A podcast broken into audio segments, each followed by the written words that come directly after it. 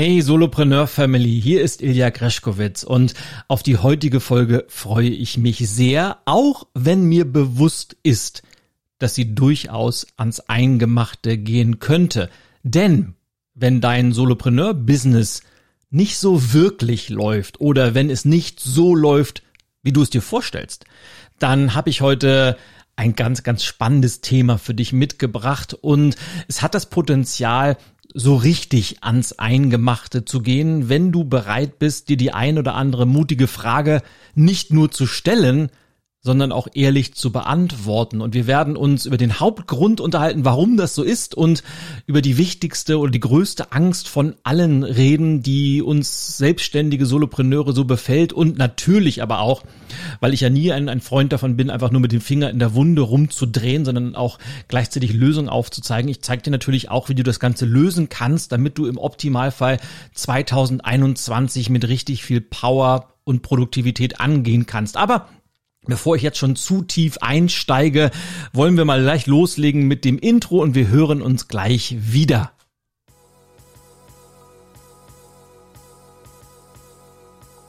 Herzlich willkommen zu Erfolgreich Selbstständig, dem Podcast für Solopreneure, Speaker, Trainer, Coaches, Freelancer und alle, die mit ihrer Expertise ein selbstbestimmtes, digitales und profitables Business betreiben wollen. Auf dich warten Ideen, Impulse und Inspiration rund um die Themen Selbstständigkeit, Unternehmertum und natürlich Veränderung.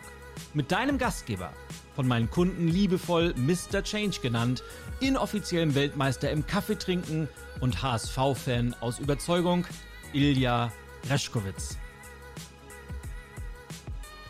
Oh, oh, oh, oh, wer hat eigentlich dieses Intro eingesprochen? Denn immer wenn ich es selber höre, muss ich an die aktuelle Phase des HSV denken und sie haben jetzt ja vier oder fünf Spiele in Folge verloren und Tja, es scheint ein Muster drin zu sein, aber die Saison ist noch lang und ich habe die Hoffnung nicht aufgegeben, dass der HSV in der nächsten Saison wieder erstklassig ist, weil das Potenzial haben sie und wahrscheinlich sind sie auch von dieser großen Angst betroffen, die wir in der heutigen Podcast-Folge besprechen wollen, bevor wir da einsteigen. Aber weil immer wieder Leute von euch danach fragen und das ist eine sehr beliebte Kategorie geworden, der Fun Fact der Woche. Und äh, daran habe ich mich vor kurzem erinnert. Und zwar geht es darum, ich habe mit elf Jahren, da war ich am Karl-Jakob-Burkhardt-Gymnasium in Lübeck in der, äh, welcher war ich? Fünfte Klasse, sechste Klasse, so ungefähr muss das gewesen sein, habe ich Geige spielen gelernt. Und wenn du mich heute fragen würdest, hey, dann spiel doch mal was auf der Geige vor, dann müsste ich sagen, sorry, keine Chance. Denn es war wie so oft, hat was mit, mit Lehren und Lernen zu tun, die Anekdote. Und zwar hatte ich einen Geigenlehrer, der hieß Herr, Herr Umbreit. Ich vermute, dass der wahrscheinlich nicht mehr leben wird. Der war damals mit Sicherheit schon in seinen Ende der 60er, Anfang der 70er Jahre.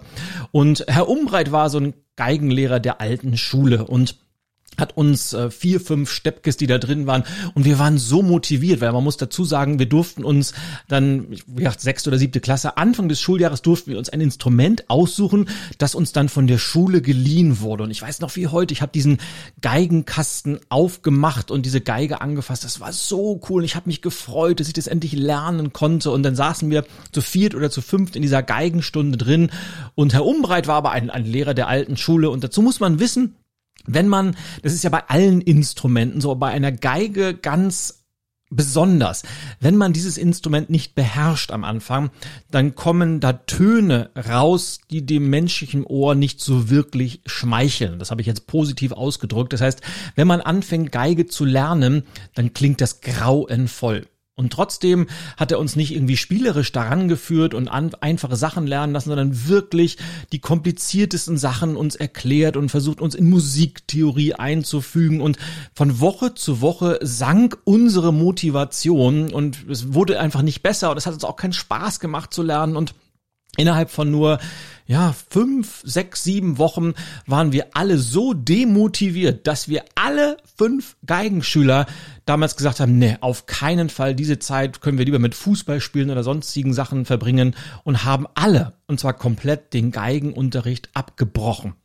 Und heute finde ich das so, so schade, denn es gibt nichts Tolleres, als ein Instrument zu lernen. Und wenn man wirklich das Geigespielen beherrscht, ist es ja ein so tolles Instrument.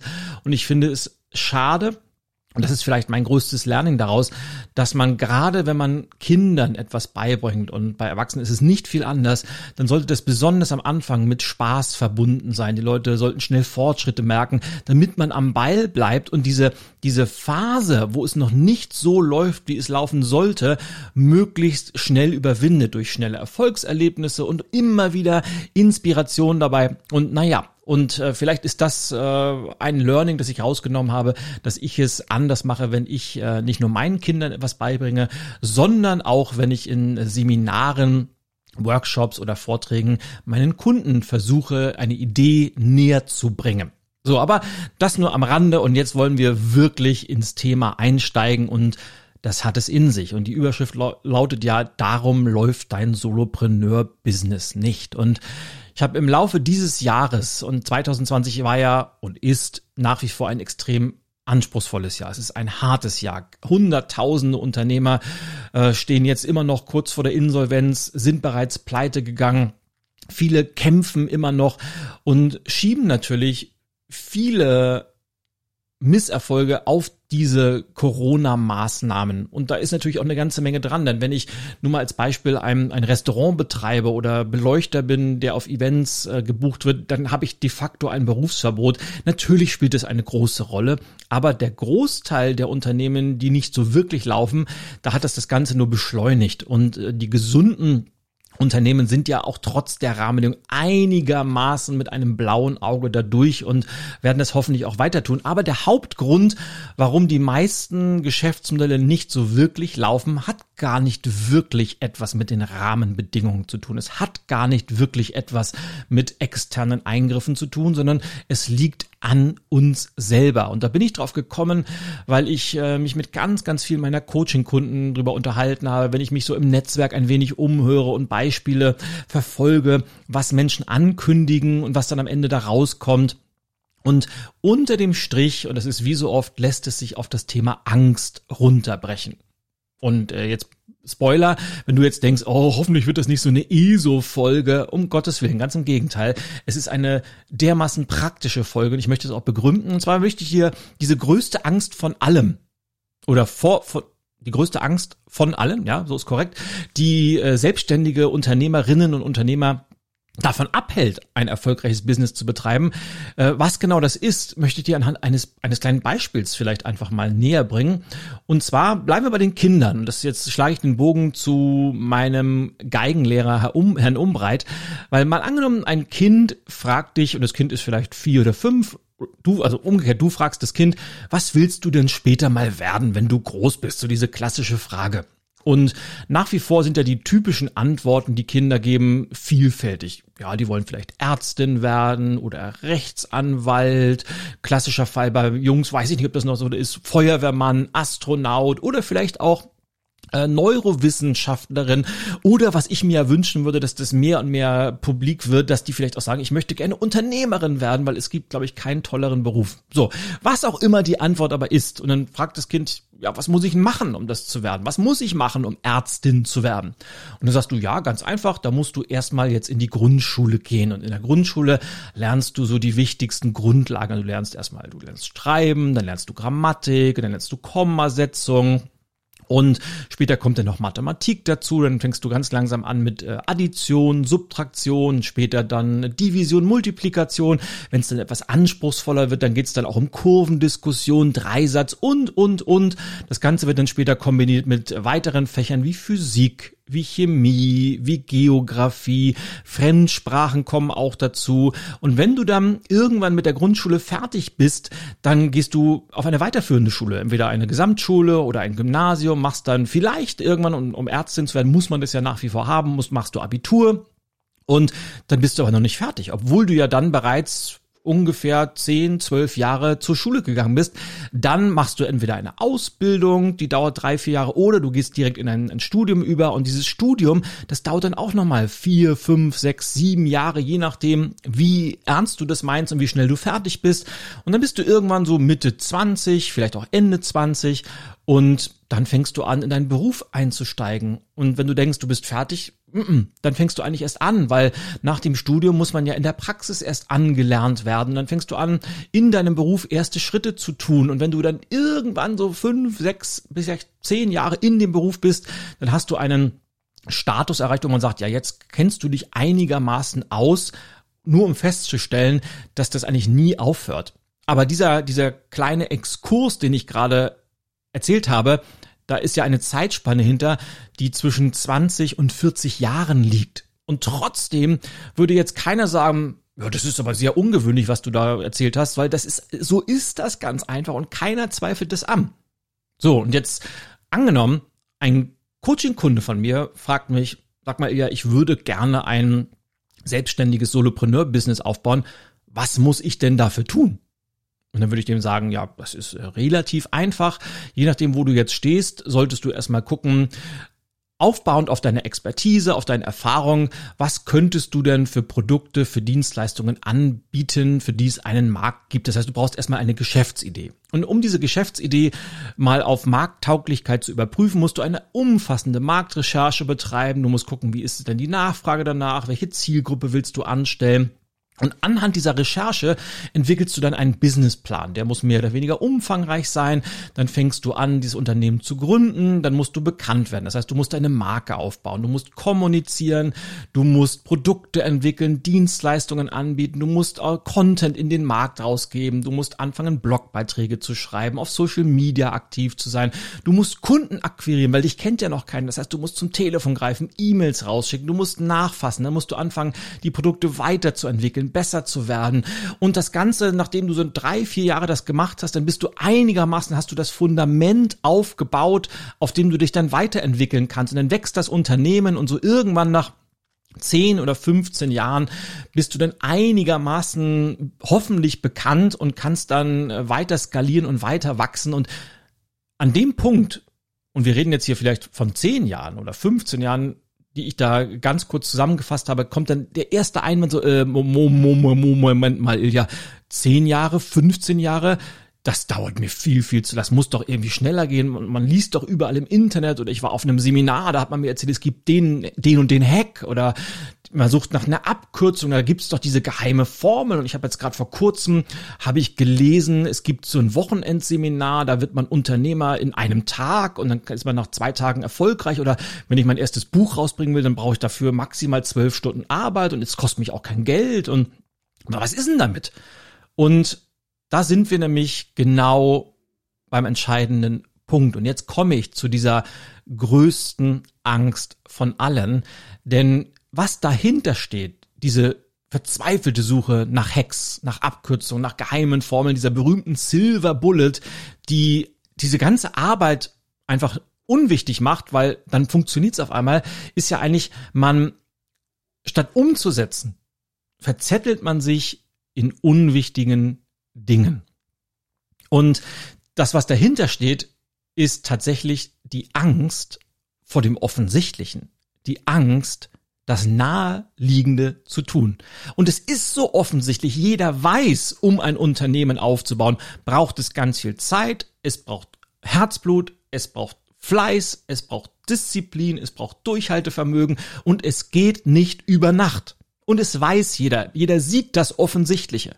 Und trotzdem sucht man immer noch nach dieser einen Formel, nach dieser Abkürzung, die man bis jetzt vielleicht noch nicht gefunden hat. Und so verzettelt man sich eben in unwichtigen Dingen. Und ich will dir vielleicht ein, ein weiteres Beispiel bringen und vielleicht kommt dir das auch bekannt vor, weil 2020 war ja das Jahr, wo sich wahnsinnig viel zwangsweise verändert hat zum Thema virtuelle Kommunikation, virtuelle Veranstaltungen war man eben nicht mehr so eins zu eins mit Kunden kommunizieren, in einem Raum sein konnte, so dass sich ihm ganz, ganz viele Formate online äh, verschoben haben und ganz, ganz viele Solopreneure tatsächlich einige meiner Kunden, aber auch viele, die, wo ich das so mitbekomme, die sagen oder haben gesagt, ja, 2020, mein größtes Ziel ist, ich will einen Online-Kurs rausbringen.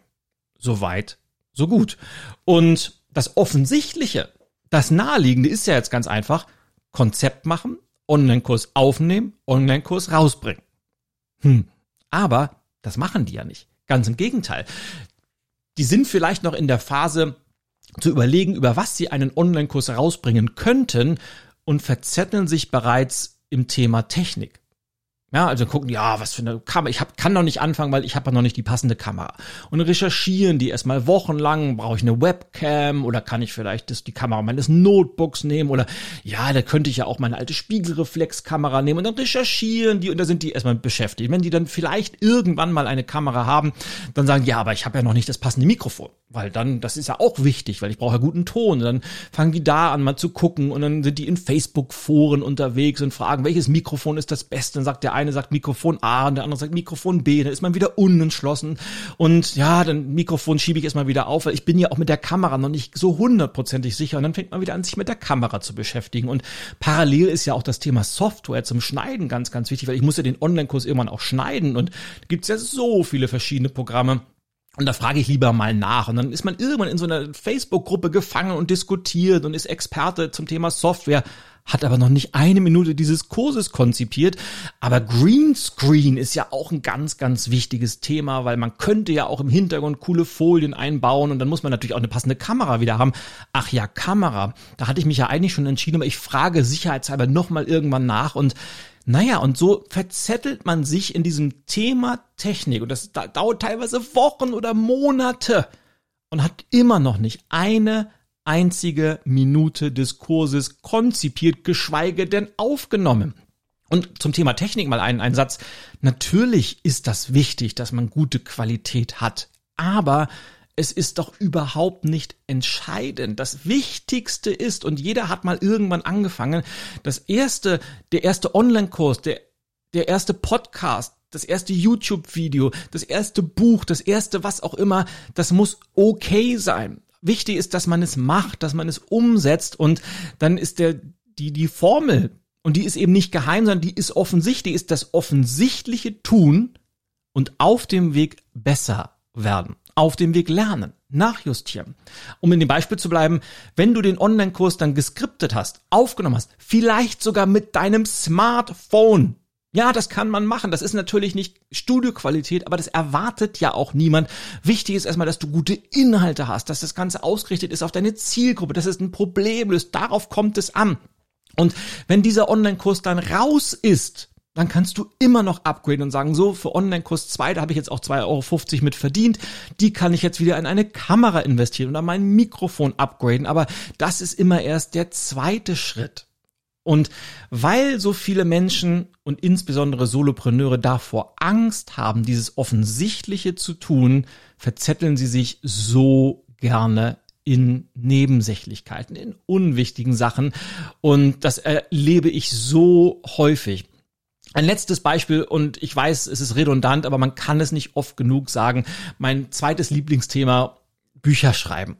Und da habe ich ja auch ganz, ganz viel. Ich habe gerade heute wieder einen Artikel auf LinkedIn oder einen Beitrag auf LinkedIn veröffentlicht, wo es wiederum darum geht, weil ich, ich kriege, und es scheint im Moment sehr, sehr, sehr, sehr äh, aktuell wieder zu sein, weil natürlich diese, diese Angst vor dem Offensichtlichen, die haben natürlich auch äh, pfiffige Dienstleister entdeckt, weil sie eben vermeintliche Hacks, Abkürzungen oder geheime Formeln anbieten. Und gerade beim Thema Bücherschreiben gibt's ja die tollsten Angebote. Du musst nicht ein Wort selber schreiben und äh, kannst mit nur zwölf Stunden Arbeit über Nacht ein Buch rausbringen oder in nur drei Tagen zum ersten Buch, was auch immer. Und damit kannst du, was da überall versprochen wird. Und wenn mich jetzt Coaching-Kunden fragen, sagen, ja, ich habe mal überlegt, ein Buch rauszubringen, wie lange dauert denn das so? Und was muss ich dafür machen?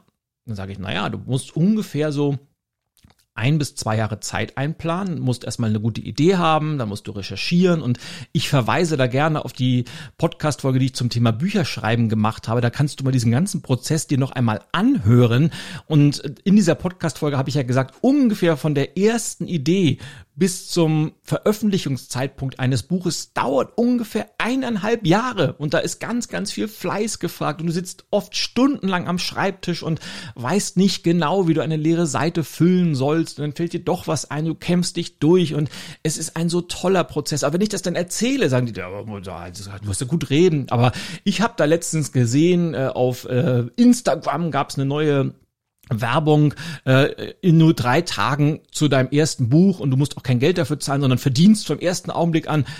Naja, dann ist es genau wieder das. Man lässt sich blenden von vermeintlichen Abkürzungen, weil man Angst davor hat, das Offensichtliche zu tun, das Naheliegende zu erledigen. Und ich hoffe, dass die Kernbotschaft, die habe ich jetzt so häufig in deinen Kopf reingehämmert und deshalb möchte ich dir, und das soll der Kern der heutigen Folge sein, die Frage aller Fragen stellen. Und ich hoffe, dass du sie dir selber stellst.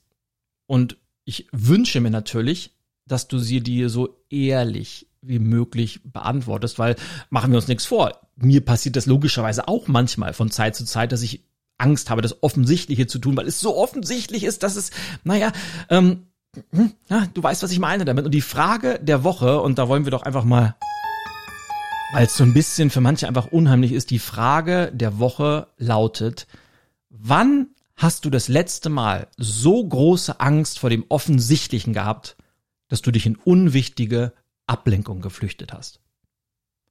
Einfache Frage, bei richtiger Beantwortung hat sie unheimlich viel Dynamit da drin, vor allem, wenn du entsprechende Schlüsse draus ziehst. Und ich möchte auf keinen Fall mit einem Appell enden, weil Appelle hören wir zurzeit genug. Trag eine Maske, halte dich an die Regeln und bla bla bla. Und auch wenn das alles sinnvoll und wichtig ist, Menschen folgen selten Appellen. Und ich frage mich immer wieder, oder nehmen wir mal die Wahl der USA, die war auch vor kurzem raus ist, wie viele Leute haben in Deutschland auf Social Media geschrieben, ja, wählt bloß nicht Donald Trump und da, ja, da frage ich mich auch mal ein Glück, dass du das jetzt geschrieben hast, weil da wird mit Sicherheit irgendein Wähler in, äh, was weiß ich, äh, Idaho jetzt gerade sitzen und sagen, ein Glück, dass äh, Franz, Franziska Meyer das jetzt gepostet hat, weil das hat mich jetzt überzeugt, meine Wahlentscheidung zu ändern. Also da steckt dann meist, also das ist wieder ein Randthema, meistens nur hinter, dass die Menschen, die diese Appelle richten, ihre Haltung transportieren wollen und sagen wollen, hey, hier, ich bin aber einer von den Guten oder ich bin eine der Guten. Aber das soll jetzt kein, deshalb, Appelle wirken eigentlich nie.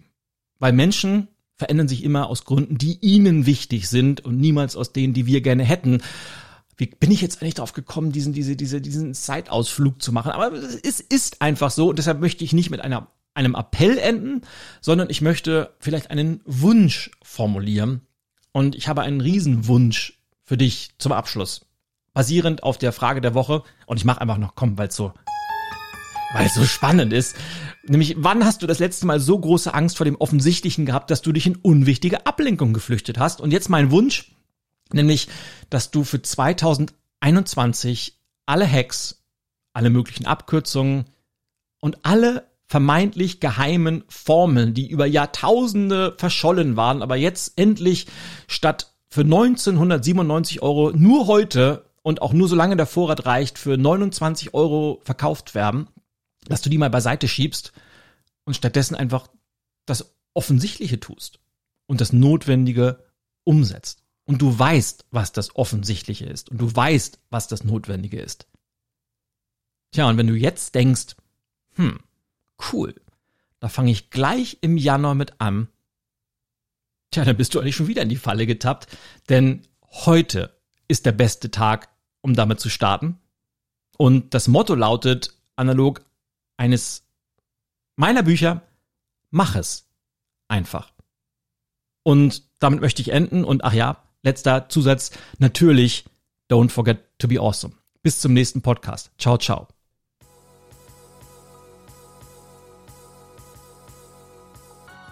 Das war der Erfolgreich Selbstständig Podcast. Und wenn du Lust hast, dich mit anderen Hörern und Selbstständigen zu vernetzen, dann schau jetzt vorbei unter www.solopreneur-club.de.